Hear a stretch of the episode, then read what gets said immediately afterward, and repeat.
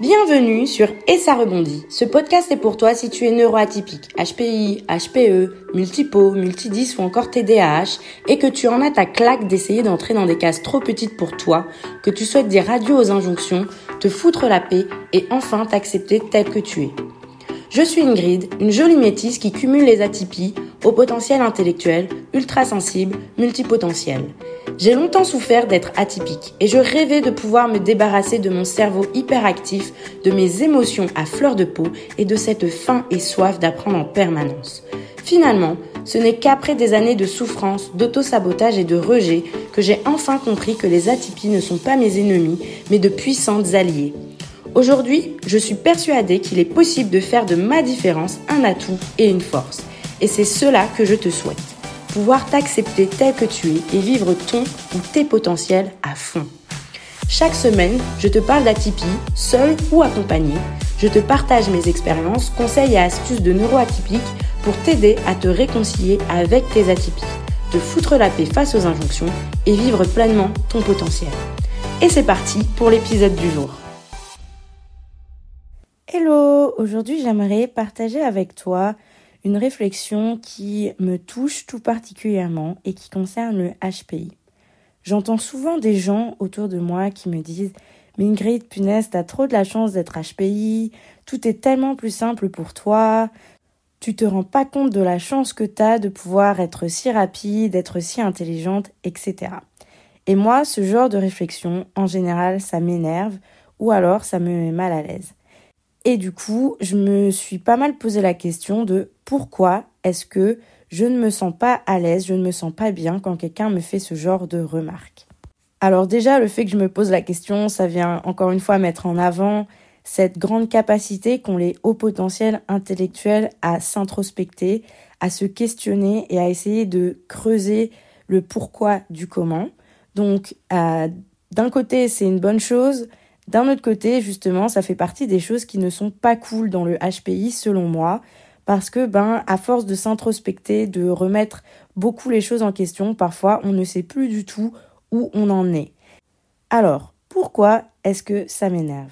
Je dirais que la première chose, c'est parce que on a cette notion que être intelligent, ça facilite forcément la vie. Et pour moi, ça c'est un gros a priori sur ce que c'est être intelligent. Parce que de une, il y a plusieurs intelligences. J'en parle d'ailleurs dans mon épisode sur le HPI que tu peux retrouver euh, dans le podcast. De deux, et pour moi c'est le plus gros point, c'est que malheureusement en France, l'intelligence, eh ben, elle n'est pas forcément bien vue. Il y a un certain complexe autour de l'intelligence. Et donc autant on envie mon intelligence, autant quand je la mets sur le devant de la scène, quand je la montre et que j'en suis fière, on me reproche d'être arrogante. Et il y a un véritable paradoxe autour de cette notion d'intelligence. Elle est autant fantasmée que mal vue. Et moi, ben ça, ça me gêne parce qu'en fait, je ne sais jamais comment me positionner. Je ne sais pas si je peux montrer que je suis intelligente ou si au contraire, je dois faire comme si je ne savais pas.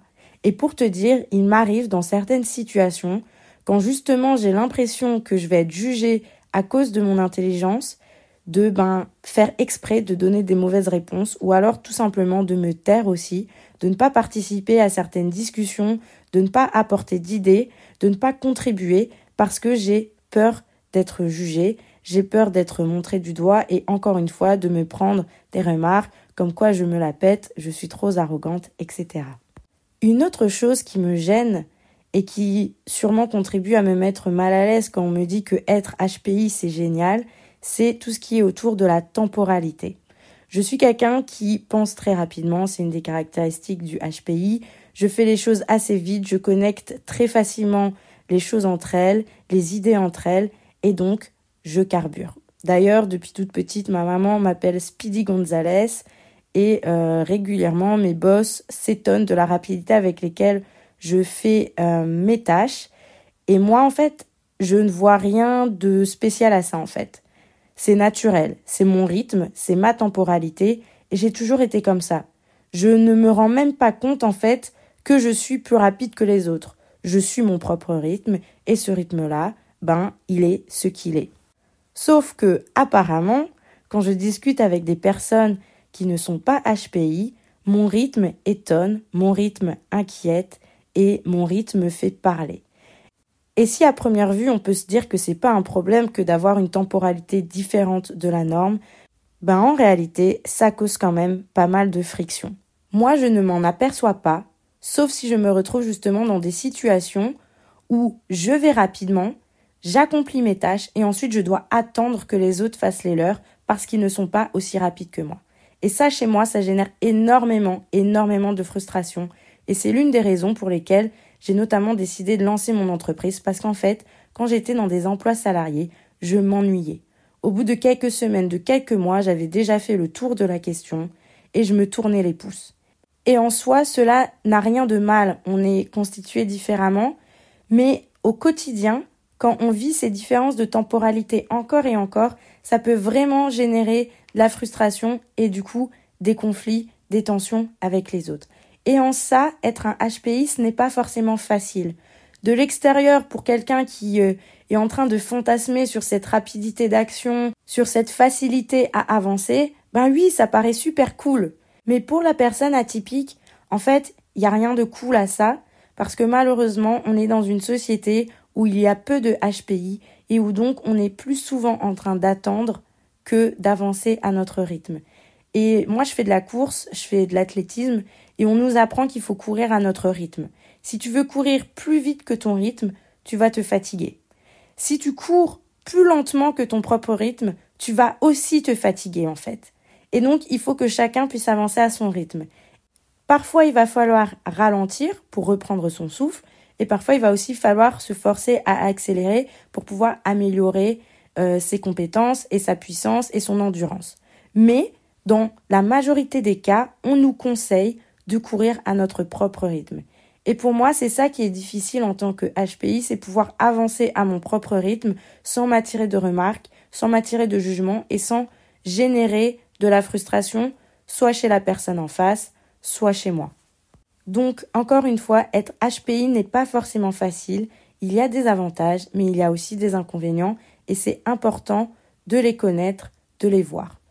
Pour ce qui est de la temporalité, j'apprends à faire la paix avec ça. Quand je me prends des remarques maintenant qu'on me dit que je suis trop rapide, je ne le prends plus à cœur, plus autant qu'avant, tout simplement parce que maintenant j'ai compris que c'est ma temporalité et je ne pourrai pas la changer. Je ne pourrais pas ralentir le rythme. Ralentir le rythme, je n'y arrive pas. J'ai déjà essayé. Mais je comprends aussi qu'une personne neurotypique, monsieur, madame, tout le monde, ne peut pas forcément suivre mon rythme. Et donc, j'ai réussi à mettre en place des petites stratégies qui me permettent d'être moins frustrée, qui permettent de limiter les frictions et les tensions avec les personnes qui sont plus lentes que moi. Et je t'en partage deux ici. La première, c'est que j'amène toujours avec moi un livre ou une autre activité à faire. Même au travail, je vais toujours avoir une autre activité que je peux faire sur l'ordinateur, un autre projet. Et du coup, quand je finis une tâche, ben, je vais m'occuper, mais je vais pas forcément le dire, je vais pas forcément l'exprimer. Comme ça, les autres n'ont pas l'impression que je fous rien et moi, je m'ennuie pas à attendre les autres. Là, tu te demandes peut-être pourquoi je parle d'emploi salarié alors que je suis aussi à mon compte. En fait, euh, j'alterne régulièrement les phases d'entrepreneuriat avec les phases de salariat tout simplement parce que c'est un système qui me convient à l'heure actuelle.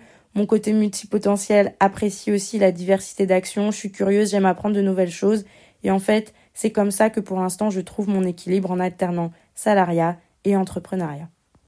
Ma deuxième astuce, c'est de prioriser des tâches où je suis autonome au maximum. J'aime travailler en équipe, mais des tâches où ça nécessite beaucoup de co-construction, ça va être très énergivore pour moi. Donc j'adore le travail en équipe, mais quand je fais un travail en équipe, je vais essayer de prendre des tâches qui me permettent par exemple d'être dans ma bulle ou, ou pour lesquelles je n'ai pas besoin que quelqu'un d'autre soit forcément là H24 avec moi. L'autre paradoxe qui fait que je n'aime pas qu'on me dise que être HPI c'est facile, c'est par rapport à l'hyperactivité cérébrale. Parce que oui, c'est génial quand il s'agit de brainstormer, de trouver des solutions, d'être créatif, j'arrive à faire des liens, à connecter facilement. Et en effet, c'est simple. Mais quand il s'agit de se reposer, de mettre en pause son cerveau, d'aller dormir, eh ben là, je peux te dire que j'ai tout sauf envie d'être HPI, parce que l'hyperactivité cérébrale, encore une fois, c'est un véritable paradoxe. C'est à la fois une bénédiction et une malédiction. Et pour quelqu'un qui ne vit pas hyperactivité cérébrale, il ne se rend pas compte de la fatigue que cela peut générer. Et du coup, d'un côté, c'est waouh, tu penses hyper rapidement, punaise, t'es hyper créative, et de l'autre côté, quand le cerveau s'emballe sur des choses peut-être plus terre à terre, des choses plus anxiogènes, on va me dire Ah, mais Ingrid, il faut que tu arrêtes de penser.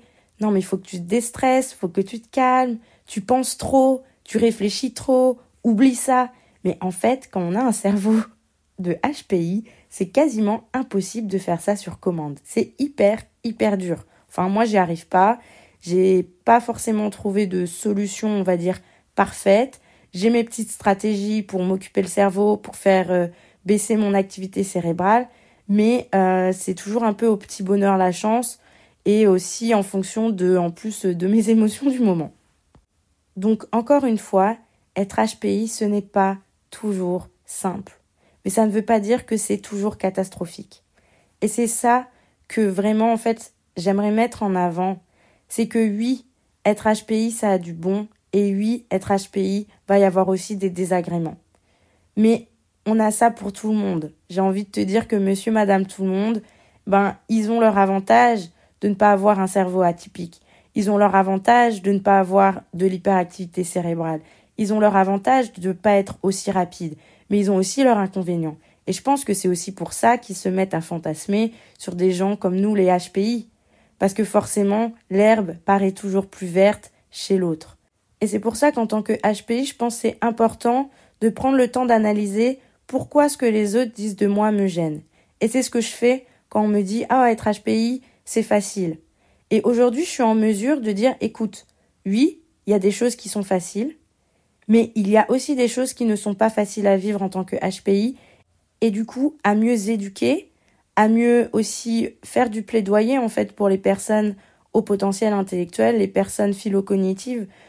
Pourquoi? Parce que c'est que en rétablissant une perspective qui soit juste, une vision équilibrée du HPI qu'on va aussi pouvoir donner une meilleure place au HPI dans la société. Parce que quand quelqu'un voit le HPI juste comme quelque chose de cool, quelque chose qui le fait fantasmer, il se rend pas compte en fait des difficultés qu'une personne au potentiel intellectuel peut vivre au quotidien. Et c'est que quand cette personne comprend les difficultés qu'elle peut aussi adapter son comportement, être davantage bienveillante, davantage à l'écoute et faire davantage preuve de d'empathie. Et pour moi, c'est ça souvent qui manque dans les rapports, dans les relations entre neuroatypiques et monsieur, madame, tout le monde. C'est que comme on ne se comprend pas, alors on se juge, on s'envoie des pics, on s'envoie plein de préjugés, et au final, on se fait souffrir soit déjà en tant qu'atypique, parce que ben du coup, on, ne comprend pas forcément notre fonctionnement, on ne l'accepte pas forcément, et forcément, les remarques des autres ben, vont nous faire paraître encore plus anormales, encore plus bizarres, encore plus euh, handicapé ou inadapté social, alors qu'en soi, il n'y a aucun problème à être qui on est à partir du moment où on sait qui on est et on connaît notre fonctionnement et on sait pourquoi on fonctionne comme ça. Quand on est capable d'expliquer pourquoi on réagit et on fonctionne comme ça, il y a vachement moins de culpabilité, de honte à être qui on est. Et en plus, on peut l'expliquer plus facilement. Et donc derrière, une fois que l'explication est donnée, si on est face à quelqu'un qui comprend et qui est vraiment dans l'acceptation de l'autre tel qu'il est, alors il va pouvoir aussi adapter son vocabulaire, adapter son comportement, et du coup on va avoir moins de préjugés, moins de critiques et moins de fantasmes qui vont être projetés sur nous.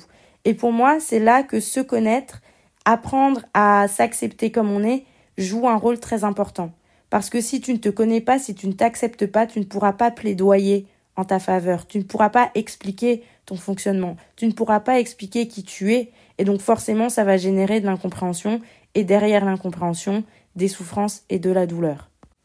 Et donc pour revenir à la question euh, qui a démarré cet épisode de pourquoi est-ce que ça génère du malaise? Et je n'aime pas du tout quand on me dit que être HPI c'est facile, c'est parce qu'en fait ça projette sur moi une fausse image et une image teintée d'incompréhension. La personne en face, en fait, elle projette ses préjugés, ses fantasmes de ce que c'est être une personne HPI, mais à aucun moment elle cherche à comprendre ce que moi je vis. Pour elle, c'est comme ça. Et peu importe ce que moi je ressens, mon quotidien, ce que je peux vivre en tant qu'HPI, en tant que personne qui est toute premièrement concernée en fait par ça, elle me pose pas de questions pour savoir comment moi je le vis. Elle me pose pas de questions pour essayer de comprendre ce que c'est le HPI. Elle pose pas de questions pour s'intéresser. En fait, elle fait pas preuve d'empathie. Et ça, moi, ça me gêne profondément parce que justement, je cherche pas forcément à ce que quelqu'un euh, comprenne, mais je demande au moins à être écouté et à être accepté comme je suis. Et quand on vient juste me plaquer sur le dos, ah, t'es HPI, la vie c'est facile pour toi, tout est facile pour toi, en fait, on est en train de nier toute une partie de moi. Et cette partie de moi, ben, c'est la personne humaine aussi qui a ses émotions, qui a ses douleurs, qui a ses souffrances, qui a ses galères et quand tu me dis que la vie est toute rose, eh ben du coup tu ne me laisses pas l'espace de pouvoir exprimer ce qui va pas. Tu ne me laisses pas l'espace de pouvoir être moi-même même quand ça ne va pas. Tu ne me laisses pas l'espace de pouvoir me tromper. Tu ne me laisses pas l'espace d'être imparfaite. Parce que comme tout est facile, alors je vais devoir te renvoyer l'image que tout est facile. Et pour moi, c'est extrêmement dur d'être vulnérable, d'être totalement moi-même, de montrer ces parts d'ombre que j'ai, quand quelqu'un en face de moi a décidé que parce que je suis HPI, tout est facile, je n'ai pas de problème. Oui, j'ai des facilités, c'est vrai. Oui, je suis contente dans certaines situations d'être HPI. Mais comme tout le monde, j'ai mes galères.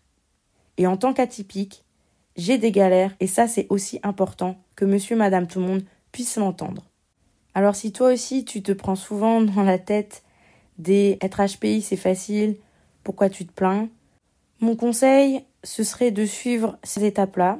Si ta relation avec la personne le permet, si tu peux t'exprimer et avoir des discussions sans jugement, ben ce serait de partager comment toi tu le vis et d'aider la personne à mieux comprendre en fait ce que toi tu vis, ce que tu ressens au quotidien pour qu'elle puisse se rendre compte aussi des inconvénients ou en tout cas des difficultés que ça peut représenter que d'être HPI dans une société normalisé pour monsieur, madame, tout le monde. Et enfin, c'est de le prendre avec humour, en fait. Tourne-le sous forme de blague, d'autodérision. Et ça, c'est quelque chose qui, moi, j'ai remarqué, fonctionne en fait très très bien. Et en fait, je me joue de ce que la personne dit. Et non seulement ça me permet de faire baisser la tension, mais en plus de ça, ça me permet de ramener la personne face à elle-même et face au fait qu'en fait, elle parle de quelque chose qu'elle ne connaît pas, qu'elle ne maîtrise pas. Et que donc, soit on rentre dans un dialogue constructif, soit c'est même pas la peine de continuer la discussion avec moi en fait. Si tu as des questions, si tu vis la même chose, que tu as envie d'en parler, d'en discuter, n'hésite pas à me contacter. En tout cas, je te remercie encore une fois pour ton écoute et je te dis à bientôt. Merci à toi d'avoir écouté cet épisode de podcast jusqu'au bout. S'il t'a plu, tu peux laisser une note et un commentaire sur ta plateforme d'écoute préférée. Cela m'aidera à booster les écoutes et à atteindre plus d'atypiques comme toi et moi. N'hésite pas non plus à me faire tes retours et à me poser des questions directement ici ou sur mon compte Instagram et ça rebondit. Je te souhaite de prendre bien soin de toi et de continuer à t'accueillir et t'aimer tel que tu es. À bientôt au prochain épisode.